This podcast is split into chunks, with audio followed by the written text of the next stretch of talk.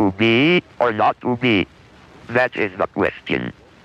Whether it is nobler in the mind to suffer the slings and arrows of outrageous fortune, or to take arms against a sea of troubles, and by opposing end them, to die, to sleep.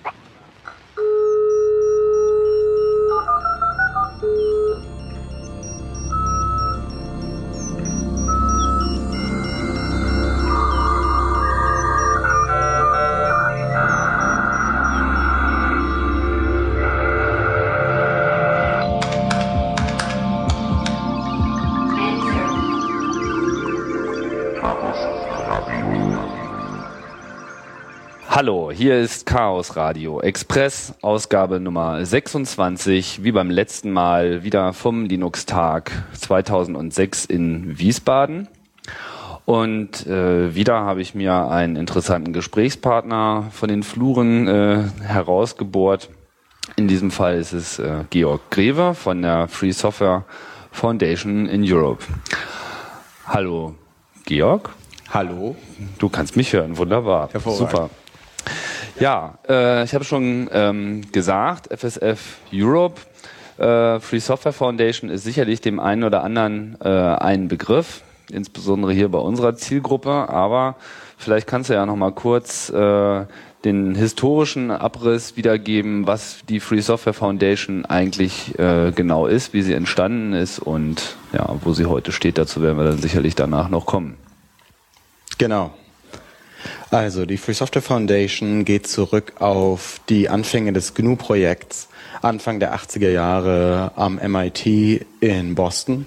Wurde gegründet von Richard Stallman, der ja 1983 ausgerufen hat, man müsse jetzt die Welt befreien und freie Software nach vorne bringen, um das GNU-Projekt juristisch zunächst hauptsächlich zu betreuen.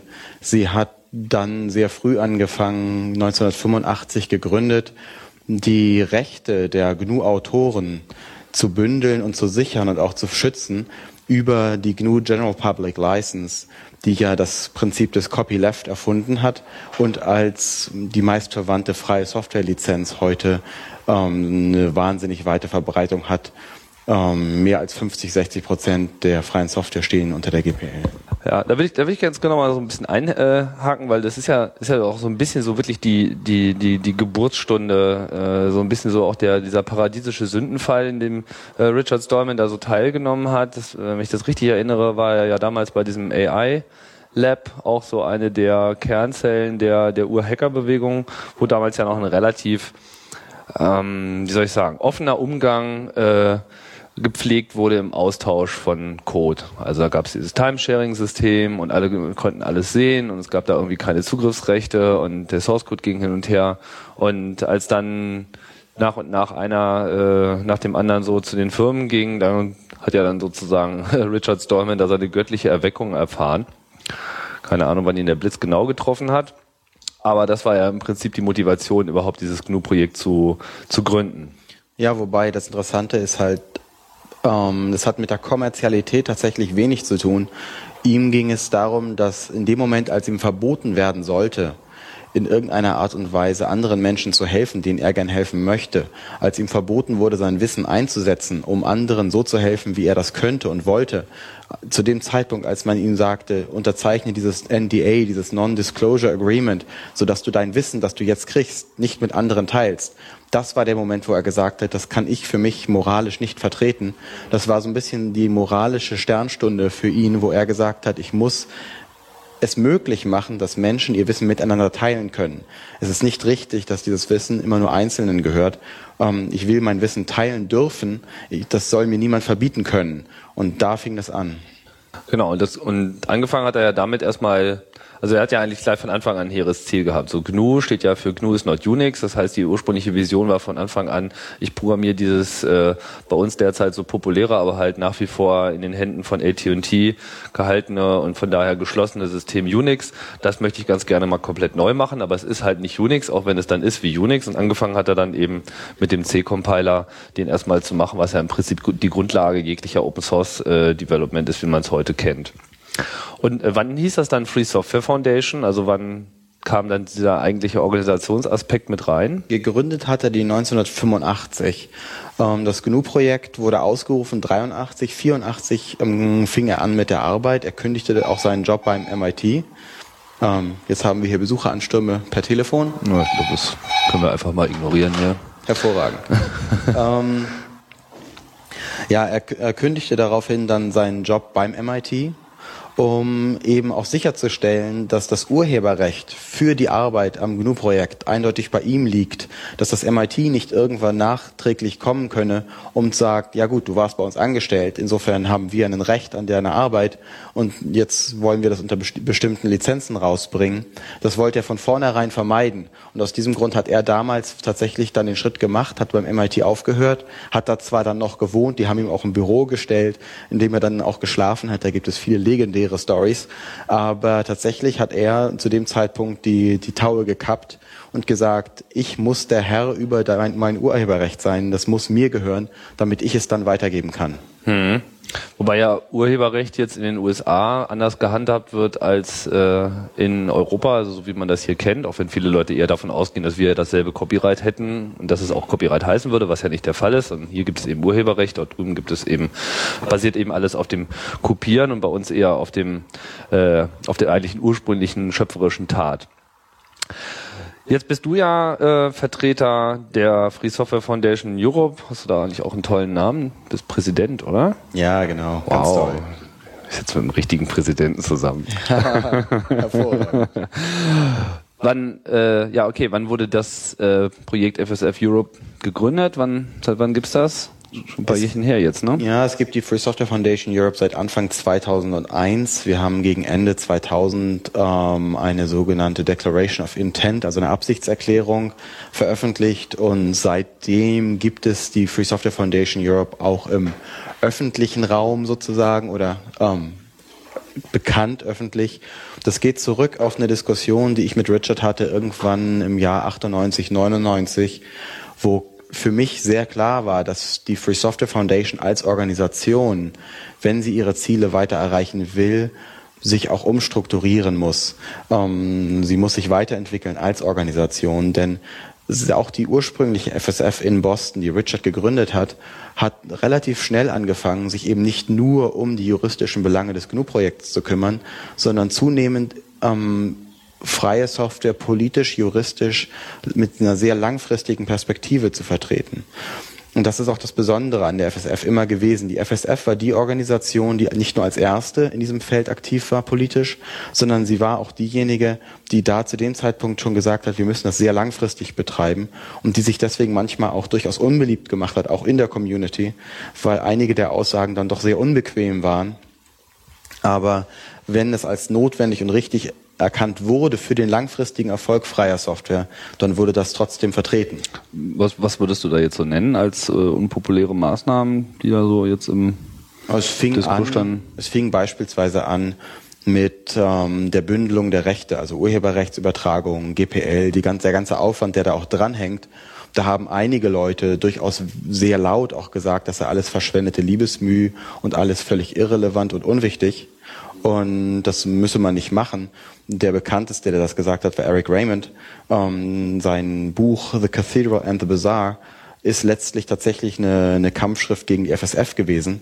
Ähm, das sieht man auch noch, wenn man eine 08er Version oder sowas auf dem Internet sucht. Das war für irgendeinen Linux-Kongress hat er die mal gemacht. Da meinte er, das sei alles völliger Unsinn, das bräuchte man nicht. Die FSF hat das aber gemacht, weil sie wusste, irgendwann käme es Go. Wir wussten nicht, dass es Go sein würde, aber wir wussten, jemand würde kommen. Mhm. Und der SCO-Fall hat sehr deutlich gezeigt, wie wichtig es ist, sich um diese Frage zu kümmern. Beispielsweise. Also SCO, SCO, äh, Santa Cruz Operation, eigentlich ein ja, äh, recht ganz gut in der Geschichte von Unix verwurzeltes Unternehmen. Eigentlich, äh, mich hat das ein bisschen gewundert, dass ausgerechnet die äh, da so aus dem Hinterhalt kamen, aber das lag wahrscheinlich daran, dass sie für ihr eigentliches Businessmodell so recht keine Zukunft mehr gesehen haben. Ja. Ne? Also ich meine, ich kenne SCO Unix halt noch im Prinzip mit als, als Pionier. Die waren ja im Prinzip, äh, ist das die Gruppe, die seinerzeit Xenix äh, und damit eben das erste Unix überhaupt so auf billige PC-Plattformen gebracht hat. Damals noch so 80286er, wo eigentlich ja die technischen Voraussetzungen so für die Anforderungen von Unix noch nicht so gegeben waren. sind ja dann immer auch äh, gemeinsamen Weg mit Microsoft gegangen eine ganze Weile, bis sie dann sich da äh, eigenständig präsentiert haben, aber ja SCU Unix wollte dann halt irgendwann keiner mehr. Ne? Genau, und worauf du halt anspielst, ist dann eben, dass sie zu IBM gegangen sind und gesagt haben, hier, ihr habt unser, ja, was war eigentlich genau die Argumentationslinie bei SCO? Hm, ja, SCO hat ähm, letztlich entdeckt, nachdem sie größeren Venture-Kapital-Einfluss kriegten von einem durch Microsoft unterstützten Venture-Kapitalisten, ähm, dass sie jetzt glauben, Linux, spezifisch auch der Kernel eben, von dem ich jetzt rede, sei mit ihren Urheberrechten irgendwie in Konflikt und dann haben sie halt versucht, die großen ähm, Vertriebshäuser anzugehen und auch einige große Kunden. Also an Daimler-Benz zum Beispiel haben sie auch versucht, sich ranzuwagen. Sie haben sich mit Red Hat angelegt und anderen. Ähm, wobei das, also sich mit IBM anzulegen, war wahrscheinlich der dümmste Schachzug, den sie überhaupt nur hätten machen können. Das denke ich allerdings auch. Beziehungsweise generell sich mit Open Source anzulegen, weil ich kann mich noch ganz gut dran erinnern, als so die Nachricht äh, ausbrach, war ja eigentlich unisono so die Reaktion so, aha, da will sich aber also einer eine richtig blutige Nase holen. Und ja, ich glaube, das haben die gar nicht so gesehen, dass sie da gegen die Wand rennen. Das Problem ist, also mit einer kleineren Firma mit weniger tiefen Taschen hätten sie es vielleicht sogar noch irgendwie länger durchhalten können. Aber ähm, IBM ist nicht dafür bekannt, Gefangene zu machen, wenn man die einmal irgendwie ähm, juristisch ähm, genug genau. ärgert. Ihr habt uns ans Bein gepinkelt. Ja, ja. Die. Nee, das war völlig klar, dass von, von SCO nichts überbleiben würde als rauchende Ruinen, als sie die IBM angeklagt haben. Hm.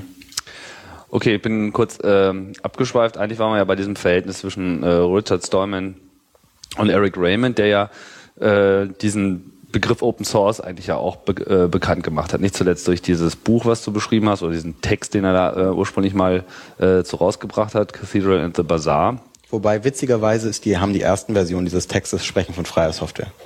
Ah ja, also diese 08-Version, die du vorhin angesprochen ja, ja. hast.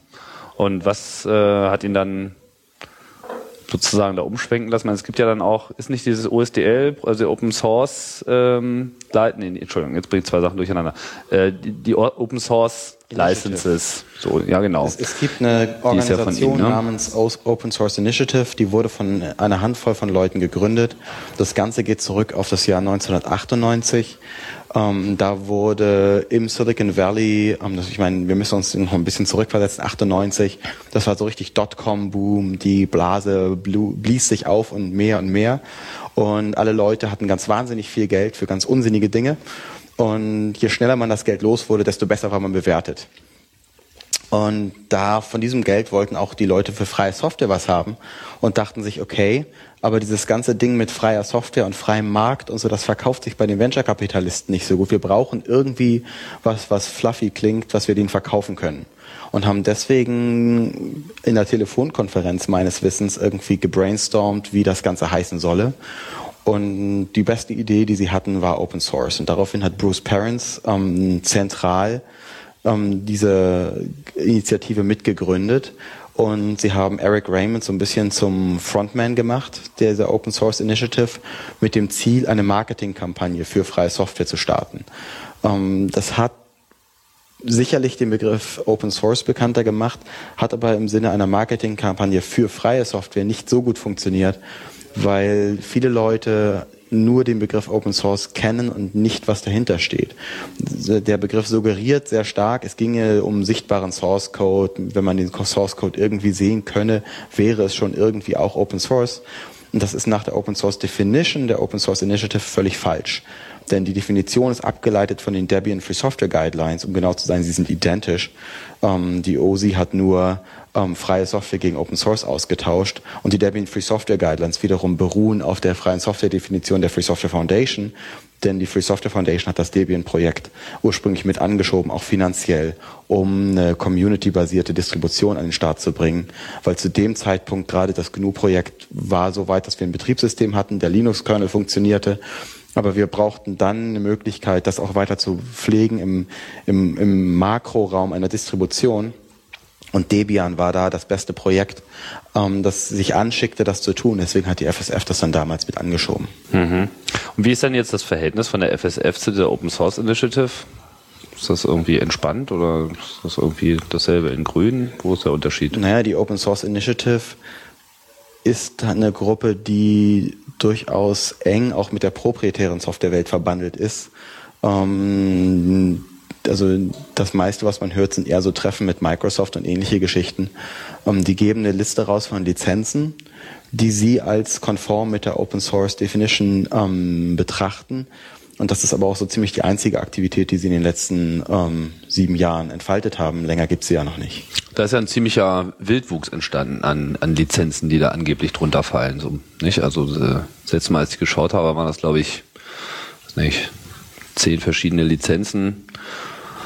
Ich war von Apple hier und von Sun und so weiter. Jede Firma hat ja dann heutzutage seine eigene Lizenz. Das macht die Sache ja nicht gerade ähm, besonders übersichtlich. Also ja, das ist unschön, aber ne? lässt sich halt nicht vermeiden. Es gibt mittlerweile irgendwie über 100 Lizenzen und letztlich muss man auch ganz klar sagen, dass ähm, also zum aller, allergrößten Teil, zu 99,5 Prozent oder so, sind die Lizenzen, die als Open Source Lizenzen anerkannt werden vom OSI, auch freie Software Lizenzen von der, für die FSF, weil letztlich die Definitionen beruhen aufeinander. Die, die Open Source Definition geht ja zurück auf die FSF freie Software Definition ähm, von der Historie her. Deswegen ist völlig klar, dass die Lizenzen, die sie damit charakterisieren, letztlich sehr stark identisch sind. Die sind zum allergrößten Teil. Aber die BSD-Lizenzen gehören ja da auch dazu. Ne? Natürlich. Ne? Und äh, nun ist ja der, der, der Ansatz der BSD-Lizenzen, also die Lizenzen, die sozusagen vor allem dem, dem BSD-Betriebssystem zugrunde liegen, aber es gibt auch zahlreiche Open-Source-Projekte oder Free-Software-Projekte, je nachdem. Das äh, wäre mal ganz interessant, wie du das siehst, ähm, die halt eben auch unter der BSD-Lizenz sind, die ja im Gegensatz zur GPL, die ja mal sagt, so, äh, wenn du es nimmst und wenn du es weiterverbreitest, dann musst du den Source samt seiner Änderung wieder veröffentlichen. Die BSD-Lizenz ja insofern ja, wie die Anhänger sagen, noch freier, weil sie dir eben auch die Freiheit gibt, das nicht zu veröffentlichen, wobei dann die Gegenargumentation immer ist, naja, frei ist eben das, was für alle frei ist und nicht nur für den Einzelnen frei ist. Ähm, das äh, dazu richtig zusammengefasst? Oder will ich euer ja, Standpunkt das, dazu? Da, da würde ich ein oder zwei Punkte ähm, klarstellen wollen. Das erste ist, die BSD-Lizenzen sind freie Software-Lizenzen, ähm, auch nach, nach Definition der FSF, ohne Frage. Okay. Ähm, das ist das Erste, das ist sehr wichtig. Es gibt sogar Spezialfälle, wo wir empfohlen haben, die BSD-Lizenzen einzusetzen. Ähm, Ogg Vorbis beispielsweise. Äh, einfach um MP3 auszuhebeln, was ja patentbelastet ist, ähm, haben wir gesagt, ganz klar, wir, die maximale Verbreitung auch in proprietärer Software dieses ähm, Formats ist wichtig und richtig. Und das erreichen wir besser, wenn wir eine Nicht-Copyleft-Lizenz nehmen. Denn das ist der große Unterschied. Die GPL ist eine Copyleft-Lizenz. Sie schützt also die Freiheit. Die BSD-Lizenzen schützen die Freiheit nicht. Wobei der Unterschied tatsächlich nicht ist, dass man es veröffentlichen müsste. Es gibt keine Veröffentlichungspflicht in der GPL. Ähm, ich kann GPL nehmen, ich kann die Änderungen machen, ich kann sie behalten. Das Einzige, was ich nicht machen kann, ist, wenn ich diese Änderungen weitergebe an irgendjemand anders oder wenn ich die Software selber weitergebe an irgendjemand anders, kann ich dieser Person die Freiheit nicht vorenthalten. Das ist die Copyleft-Klausel. Die GPL sagt, wann immer eine Software mit GPL kommt, ist die Freiheit untrennbar mit ihr verbunden und kann auch von niemandem wieder entfernt werden. Das ist die große Idee dahinter. Und das hat sie auch so stark gemacht letzten Endes. Ähm, BSD erlaubt alles, inklusive eben auch ähm, die Freiheit, wieder anderen vorzuenthalten, auf der Arbeit anderer aufzubauen. Deswegen Microsoft Windows enthält zum Beispiel tonnenweise BSD-Code und das ist völlig legal die BSD-Community ähm, akzeptiert das. Das ist auch gewollt von der Lizenz her. Ähm, das ist ein philosophischer Unterschied so ein bisschen zwischen absoluter Freiheit und zu versuchen, einen Kompromiss zu finden für die maximal mögliche Freiheit, für die, Max für die maximale Anzahl an Personen. Richard Storm hat das mal ausgedrückt als deine Freiheit, deine Faust zu schwingen, endet an meiner Nase. Und das ist ein bisschen so der Ansatz dahinter, dass die GPL sagt, wir wollen die maximal mögliche Freiheit in einer Gesellschaft, wo Einzelne unter Umständen auch bereit sind, sich auf Kosten der Gesellschaft zu bereichern und auch gegen die Interessen der gesamten Gesellschaft. Und wir versuchen eine Lizenz zu schaffen, die in einer unperfekten Welt funktioniert. Hätten wir eine perfekte Welt, wären die beiden Lizenzen eh identisch. Oder wir bräuchten sie gar nicht, weil genau. ja sowieso überall die Suppe irgendwie durch die Luft fliegt und äh, aber da, da sind wir ja leider noch nicht.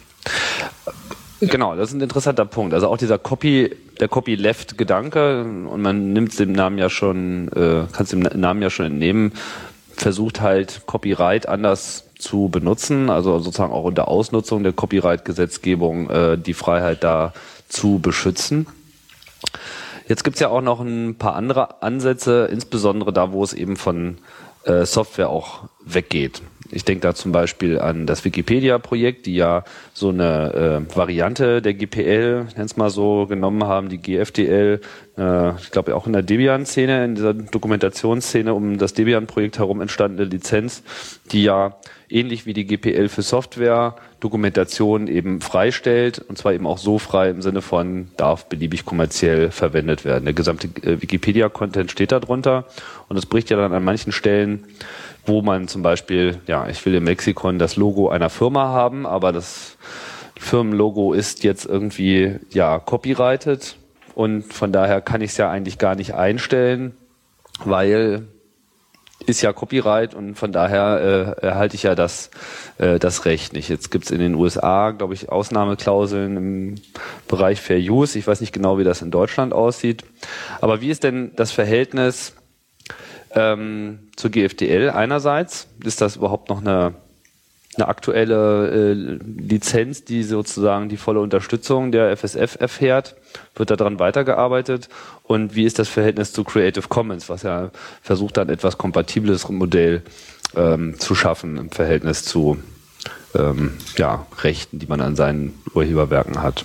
Um, ähm, also letztlich gehen sowohl GFDL wie auch Creative Commons um, ähm, in gewisser Hinsicht auf ähnliche Gedanken zurück, nämlich die Notwendigkeit, eine urheberrechtliche Lizenz zu schaffen, die eben auch für Dinge funktioniert, die nicht Software sind. Denn ähm, eine der grundlegenden Erkenntnisse, die die FSF über die Jahre gemacht hat, ist, dass letztlich macht es keinen Sinn, alle Dinge gleich behandeln zu wollen. Viele der Probleme, die wir im Urheberrecht haben oder im Copyright im angloamerikanischen Raum, stammen daher, dass die Menschen versucht haben, eine Regel für alles zu finden. Und das macht überhaupt gar keinen Sinn. Warum soll ähm, das neueste Album von Madonna dieselbe Behandlung erf ähm, erfahren wie eine Gebrauchsanleitung für eine Waschmaschine wie die Software in meinem Computer. Das sind völlig unterschiedliche Sachen, die haben ganz andere Auswirkungen auf die Gesellschaft, die haben ganz, ganz andere ähm, auch Geschäftsmodelle dahinter zum Teil. Das macht gar keinen Sinn, dass die alle dieselben Regeln haben sollen. Aus dem Grunde haben wir gesagt, wir wiederholen nicht denselben Fehler in die andere Richtung und sagen, das muss jetzt alles genau so sein. Die vier Basisfreiheiten freier Software, die die FSF ja definiert hat, die gelten für Software, aber nicht für etwas anderes als Software. Und die vier Basisfreiheiten, kannst du die benennen? Ja klar. Äh, tatsächlich das sogar, eigentlich müssten wir das nochmal irgendwie aufführen lassen oder so. Das müsste jeder irgendwie immer bei sich haben. Die vier Freiheiten, die freie Software definieren, ist zum ersten die Freiheit der unbegrenzten Benutzung zu jedem Zweck. Aha. Also niemand darf mir sagen, wofür ich es einsetzen kann. Aha. Die nächste Freiheit ist die von Studium und Modifikation. Das heißt, ich kann lernen, wie es funktioniert, ich kann es anpassen, ich kann diese Software so um, umschreiben letztlich oder weiterentwickeln, wie ich es für sinnvoll halte. Die nächste Freiheit ist die Freiheit der Weitergabe. Das heißt, ich kann sie an andere kopieren, ich kann sie an andere weitergeben und damit die Software auch ihnen verfügbar machen. Und ich habe die vierte Freiheit, das ist die Freiheit der Weitergabe von Modifikationen, was bedeutet, dass ich meine Änderungen an andere weitergeben darf. Damit wird die zweite Freiheit, also die Studium- und Modifikationsfreiheit, auch für andere Menschen verfügbar über Mittelsleute, auch wenn sie selber gar nicht programmieren können. Mhm. Und wenn diese vier Basisfreiheiten gegeben sind, dann ist es freie Software. Okay, also du siehst bei, bei Creative Commons den gleichen Ansatz? Äh, bedingt, bedingt. Weil Creative Commons tatsächlich keine, keinen minimalen Freiheitsstandard definiert. Ähm, Mittlerweile, ne? also ursprünglich war es ja, glaube ich, auch mal das private Weiterkopieren. Das ist auch so ein bisschen eingeschränkt worden durch so Sampling-Lizenzen und so. Das ist ein schwieriges Feld. Also es, Creative Commons per se sagt erstmal sehr wenig darüber aus, was für einen Lizenzstatus etwas hat, weil es kann von sehr frei zu sehr proprietär gehen. Ähm, was Creative Commons etabliert, und das ist eine sehr gute Sache, ist einen, eine Art Experimentierkasten, ein, ein Spielfeld, mit dem normale Menschen, die sich mit Urheberrecht überhaupt nicht auskennen und eigentlich auch nie auskennen wollten, mit dem sie mit Freiheiten experimentieren können. Denn das große Problem, das wir haben im Moment, ist, dass wir noch nicht wissen, was sind die notwendigen Freiheiten für welches Feld genau. wo müssen wir die Grenze ziehen? Was ist gesellschaftlich akzeptabel? Was geht zu weit? Wo wollen wir die, diese, diese Grenze definieren? Und das wissen wir nicht für alle anderen Dinge. Für Software wissen wir es. Aber für andere Dinge wissen wir es nicht so genau. Und Creative Commons erlaubt uns letzten Endes darüber zu diskutieren, damit zu experimentieren und das auf sehr einfache Art und Weise, ohne dabei Anwalt sein zu müssen. Und das ist eine sehr gute Sache. Das ist ein sehr, sehr ähm, hoher Verdienst von dem Lawrence Lessig, dass er es möglich gemacht hat, für normale Menschen dieses Experiment durchzuführen mit ihren eigenen Musikstücken, mit ihren Podcasts und was auch immer, dass man versuchen kann, was funktioniert denn für mich, ähm, welche Basisfreiheiten sind denn wesentlich, welche sind nicht so wichtig, was funktioniert in welchem Gebiet besser, was funktioniert in welchem Gebiet schlechter. Und das möglich zu machen und diesen Dialog angeschoben zu haben, denn das, der, der Begriff Creative Commons ist ja nun in vieler, vieler Munde und wird auch auf vielen Konferenzen diskutiert. Die Verwertungsgesellschaften haben mittlerweile alle davon gehört und sind entweder irgendwie ähm, entsetzt bis ähm, skeptisch. Aber sie wissen es zumindest. Sie wissen, dass es existiert und mhm. es gibt eine Diskussion darüber. Und die Diskussion, denke ich, ist gesellschaftlich notwendig, um als Gesellschaft auch sehen zu können, welche Freiheiten brauchen wir denn zum Beispiel für Unterhaltungsmusik, für wissenschaftliche Bücher. So. Ja, im Anschieben des Dialogs scheint äh, Lawrence Lessig in der Tat äh, eine große Gabe zu haben. Jetzt hat er ja gerade eine andere äh, finstere Diskussion vom Zaun gebrochen und äh, sozusagen das Unwort äh, in den Mund genommen und beginnt eben jetzt darüber zu spekulieren, ob denn nicht vielleicht auch die äh, freie Gesellschaft äh, mit Digital Rights oder Restrictions Management Systemen, also Softwaretechniken, äh, um einen quasi einen Kopierschutz zu implementieren oder zumindest in irgendeiner Form die Verbreitung äh, von Materialien besser zu kontrollieren oder man könnte es auch sagen, äh, in irgendeiner Form einen Weg zu finden, wie man eben die Urheberrechte oder welche Rechte in dem Moment äh, im jeweiligen Land auch gerade greifen für kreatives Material auch nach der Auslieferung an einen Konsumenten irgendwie durchzusetzen. Und äh, ich habe die Diskussion jetzt äh, im Detail noch nicht so verfolgt, aber wenn ich es richtig mitbekommen habe, hat er grundsätzlich erstmal die These aufgestellt, auch Open Source könnte äh, DRM gebrauchen. Es gibt, glaube ich, auch einen äh, entsprechenden Vorschlag von Sun, ähm, so ein ähm, offenes äh, DRM-Modell zu machen. Habt ihr euch damit schon in irgendeiner Form auseinandergesetzt? Also zum einen ähm, DRM prinzipiell kann gar nicht funktionieren. Das, äh, wirtschaftlich wird das definitiv eine totale Katastrophe. Es wird ja immer verkauft so in diesem Argument, ja, dann könnten auch irgendwie ähm, plötzlich alle Künstler wären glücklich und satt. Ähm, und das verschweigt die gesamten Probleme von vornherein. Denn die Infrastruktur, die für DRM notwendig ist, ist extrem aufwendig, sehr, sehr teuer. Und damit haben wir finanziell eine ähnliche Situation wie bei physikalischer Distribution von CDs und anderen Geschichten, die für die Künstler ja auch nicht so wahnsinnig toll funktioniert haben. Wir haben aber gleichzeitig wieder eine entsprechende Zentralisierung der Kanäle in den Händen derjenigen, die DRM ähm, implementieren und durchführen, beziehungsweise die Kontrolle über diese Kanäle ausüben, was der eigentliche Grund für DRM ist. Denn die Medienindustrie möchte gerne diese Gatekeeper-Funktion, also diese, diese Schlüsselfunktion, die sie ja haben, weiterhin behalten, indem sie dann ähm, über die Kanäle verfügen, um damit ähm, entsprechend die ähm, Künstler zu ähm, Knebelverträgen zwingen zu können, nach dem Motto, wenn du die nicht unterzeichnest, da hinten sind noch hundert andere. Ähm, das, das ist ja der Hintergrund von DRM, der mhm. eigentliche. Und finanziell kann es nicht funktionieren. Und das wird einem auch schon spätestens dann klar, wenn man sich überlegt, dass DRM-Infrastrukturen müssen immer unterhalten werden. Auch nach dem Verkauf was auch immer ich anbiete, ähm, der, auch nach dem Verkauf muss die DRM-Infrastruktur immer noch funktionieren. Das heißt, anders als bei einer CD, wo alle Kosten vor dem Verkauf liegen, muss ich bei DRM dann noch 30, 40 Jahre weiter die DRM-Infrastrukturen unterhalten. Das kann wirtschaftlich nicht funktionieren. Ja, oder noch länger. Ich meine, wer heute ja. bei, bei iTunes irgendwie einen Song kauft, macht sich wahrscheinlich überhaupt nicht klar. Das sollte äh, Apple jetzt morgen out of business sein, was jetzt vielleicht nicht gerade besonders wahrscheinlich ist, aber ausgeschlossen ist es natürlich auch nicht. Dann, äh, dass dann dann vollkommen offen ist, wer äh, jetzt sozusagen die Registrierung des Computers, die ja erforderlich ist, um diese Inhalte abzuspielen, wer denn das dann noch durchführen soll. Nicht? Abgesehen ja. von technischen Schwierigkeiten, die sich ergeben können, wenn so ein System halt einfach auch mal nicht äh, funktioniert. Deswegen. Und das ist halt das eine und das andere ist sowieso, DRM basiert ja auf der Entmündigung des Nutzers. Es geht ja darum, dass man selber nicht mehr bestimmen kann, was man mit den Sachen auf dem eigenen Computer machen kann oder will. Ähm, es geht darum, den Benutzer letzten Endes vom Sicherheitsstandpunkt her als Feind zu betrachten, der ausgesperrt werden muss von seinem eigenen Computer. Der muss die Kontrolle verlieren über das, was der eigene Computer macht, damit DRM funktioniert. Und das ist mit freier Software einfach fundamental inkompatibel. Ähm, denn freie Software ist nur dann freie Software, wenn sie mir die Freiheit gibt, zu tun, was ich will. Und DRM basiert auf dem Prinzip, dass mein Computer mir diese Freiheit nehmen muss. Ähm, daher ist also dieses ganze Gerede um freie Software DRM ähm, in vieler Hinsicht einfach nur großer Unsinn. Da werden Versprechungen gemacht, weil DRM ist auch ein, ein Versprechen von einem sehr, sehr großen Geschäft letztlich. Die Medienindustrie ist in heller Panik, ist bereit, jedem, der ihnen irgendwie die Wunderdroge verspricht, ähm, da großes Geld zu geben. Aber das ist so ein bisschen so, also so dieses Snake Oil Prinzip, wo man halt sagt, das ist deine Wunderdroge, die heilt dich von, äh, von AIDS-Impotenz und was weiß ich noch was alles auf einmal. Ähm, Macht deinen Abwasch. Genau, die, die, und die wäscht auch dein Auto oder was auch immer. Also, mhm. ähm, das ist so, so eine Heilsversprechung, die DRM ganz offensichtlich nicht einhalten kann.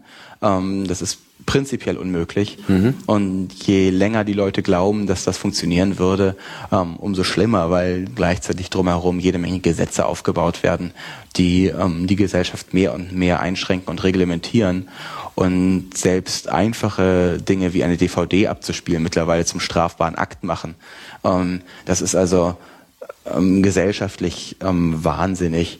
Und ich glaube, ähm, ich habe das auch gelesen über Lawrence Lessigs Aussage, aber ich habe auch von ihm die Kommentare gelesen, dass ähm, da wohl, sagen wir mal, die Medienabteilung von Sun ein bisschen übereifrig war und versucht hat, seinen Namen wohl fürs eigene Produkt zu benutzen, mehr oder weniger, dass er das so auch nie gesagt hätte mhm. und auch ganz bestimmt nicht so meint mhm. ähm, weil Lawrence Lessig selber auch kein großer Verfechter von DRM ist. Ähm, ich kenne ihn nun selber auch ganz gut, insofern würde mich das sehr überraschen. Ja, es gab ja auch äh, ganze Menge Widersprüche, also Cory Doctorow und äh, diverse andere äh, sind da in dieser immer noch wütenden Diskussion auch äh, entsprechend engagiert und sprechen sich dagegen aus. Trotzdem haben wir die Diskussion natürlich an der Backe. Jetzt ist es so, dass ähm, ja ein, ein Projekt der FSF ist die neue Version der GPL, der GNU Public License, die Version V3. Ich habe mich hier schon ähm, vor ein paar Wochen schon mal mit äh, Harald Welter ein bisschen da über den aktuellen Stand der Dinge unterhalten.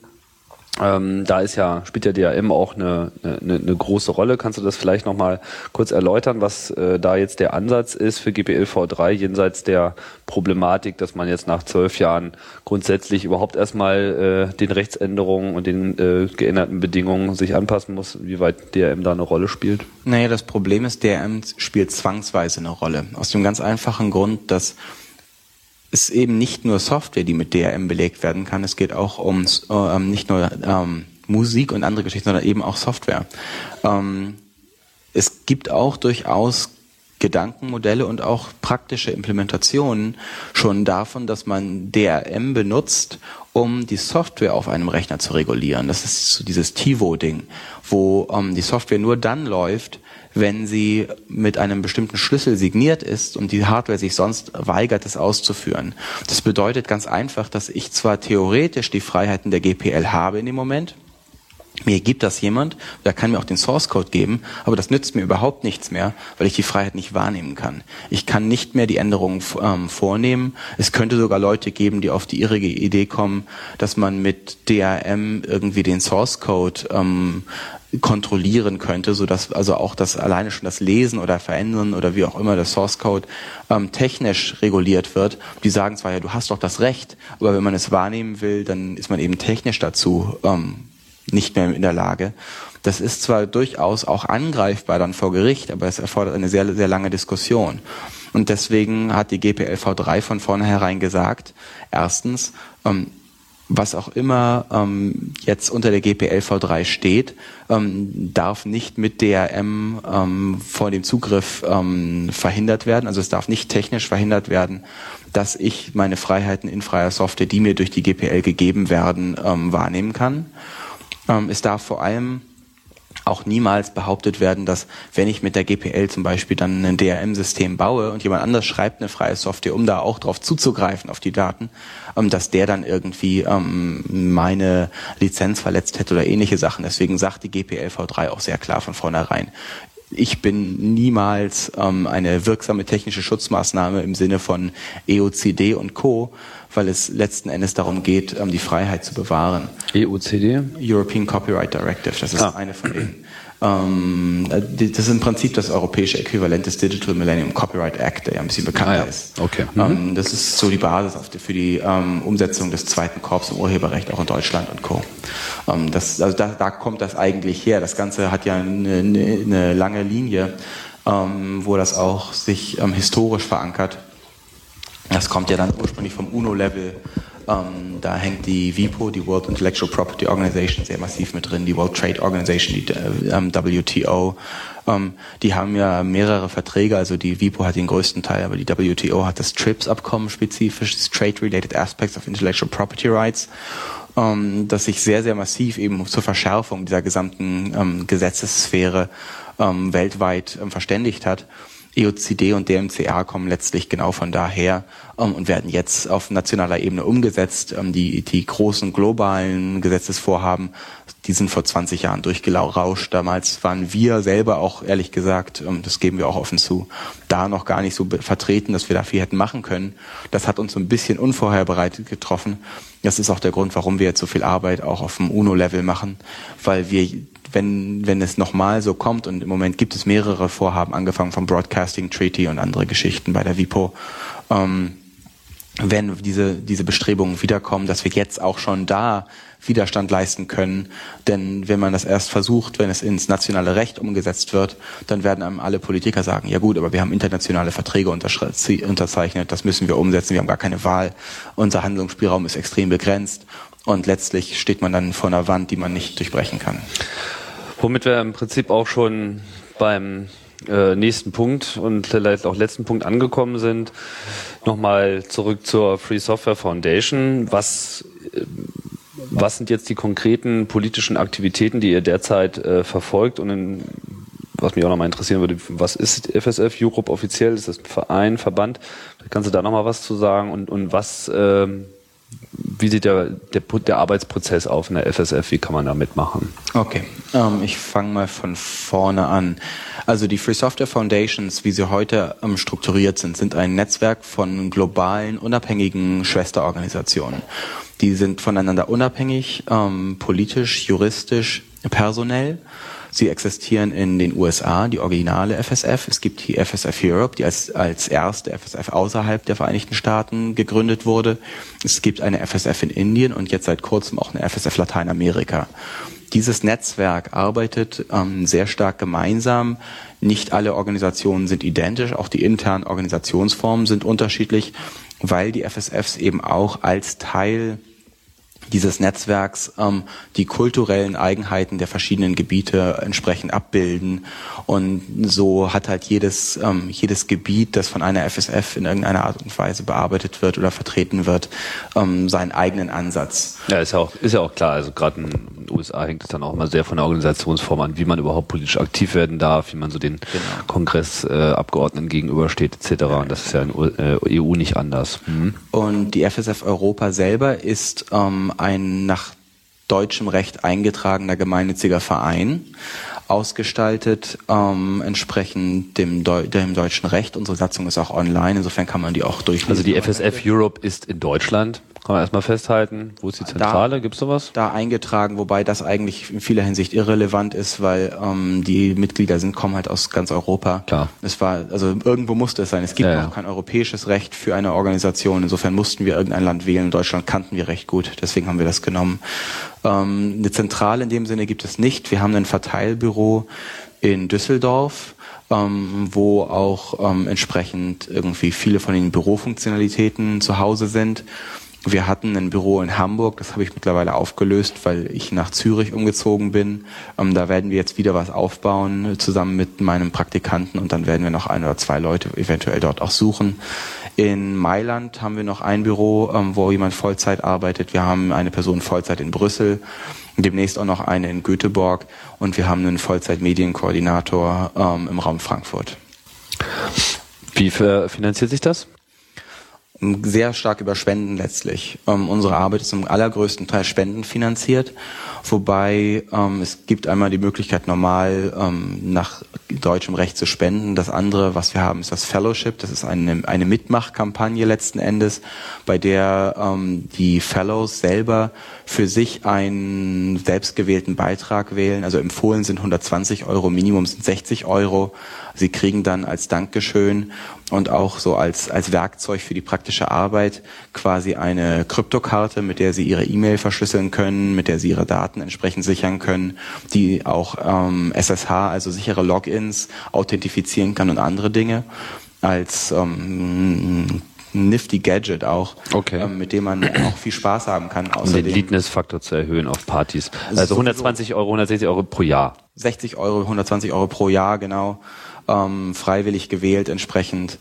Ähm, und das macht uns, ähm, weil es halt auch eine stabile Einnahmequelle ist, die Arbeit ähm, möglich. Kiron Reardon, der arbeitet für uns Vollzeit in Brüssel, ähm, hat unter anderem an den Softwarepatenten sehr viel gemacht. Ist ein Ire, der die Irish Free Software Organization ursprünglich aufgebaut hat. Ähm, den konnten wir einstellen auf Basis des Fellowships beispielsweise. Und dazu gibt's dann noch ein Portal, also ähm, unsere Fellows haben auch eine fsfe.org E-Mail-Adresse, um halt auch die Unterstützung sichtbar zu machen.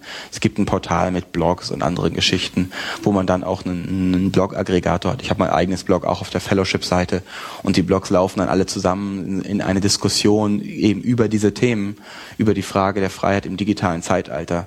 Das ist die Idee dahinter ist dann auch, dass man das Ganze weiterbringt, ähm, auch in andere Kreise, weil wir häufig ja immer zu denselben Leuten reden, leider. Es ist sehr schwierig, ähm, Menschen zu erreichen in anderen Gebieten, die dieses Thema noch nicht für sich entdeckt haben und der Versuch ist eben auch, eine Bildsprache zu finden, eine gemeinsame Kommunikation zu finden, Wege zu finden, diese Leute einzubinden. Und da soll das Fellowship eben auch ähm, einen wichtigen Teil spielen. Deswegen haben wir das auch mittlerweile, dass viele Fellows regelmäßig Vorträge geben. Die kriegen von uns Infomaterial. Die machen auch Infomaterial, das wir dann auch wieder an andere Fellows verteilen können und so weiter und so fort. Einfach um das Ganze ähm, ja zu multiplizieren. Wir müssen mehr Leute darüber informieren. Es ist wichtig, dass wir nicht in der Subkultur bleiben, weil letztlich geht es alle an.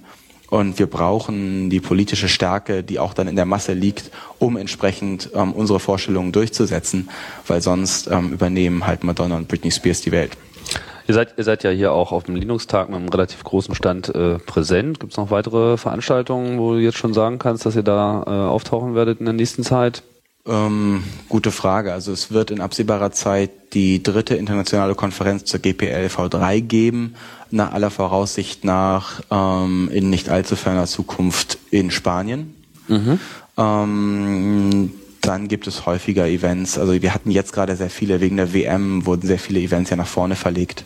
Ähm, Wie auch der Linux-Tag. Eben. Deswegen drängelt sich das im Moment alles sehr stark. Also ja. ich, ich selber war vor zwei Wochen in Brasilien beim Freien Software Forum, letzte Woche ähm, vor Gericht in Luxemburg mit, mit dem ähm, EU-Antitrust-Fall mit Microsoft und jetzt bin ich hier. Ähm, insofern, das ist also schon im Moment etwas gedrängt und gedrückt. Ähm, das wird dann sich etwas entspannen. Während der WM ist relativ wenig. Aber ansonsten, wir haben auch bei uns auf der Webseite entsprechend immer so upcoming Events. Da kann man dann schauen, wo wir sind, wen man von uns da treffen kann, ähm, was es da zu sehen gibt und so weiter und so fort. Insofern mhm. versuchen wir da die Infos auch rauszubringen. Okay, würde ich sagen, haben wir es äh, ganz gut gemacht. Die äh, ganzen äh, Links, die wir jetzt hier äh, angedeutet haben, finden sich wie immer in der äh, in den Shownotes, in den Beschreibungen zu der Chaos Radio Express Ausgabe. Ähm, findet ihr auf chaosradio.ccc.de und äh, wenn euer Player das unterstützt, könnt ihr auch schön einfach in die MP3-Datei reinschauen, dann steht's halt auch einfach direkt im File. Äh, ich bedanke mich bei dir, Georg. Vielleicht noch ähm, eine Webseite sollten wir vielleicht sagen. FSF Europe ist unter fsfeurope.org ORG, genau. genau zu erreichen. Dort findet ihr also schon mal den Kern der äh, Informationen. Bedanke mich für das Interview. Vielen Dank. Und ja, mein Name ist wie immer Tim Brittlaff. Georg Grebe war zu Gast und äh, ich sage Tschüss, bis zum nächsten Mal bei Chaos Radio Express. Ciao, ciao.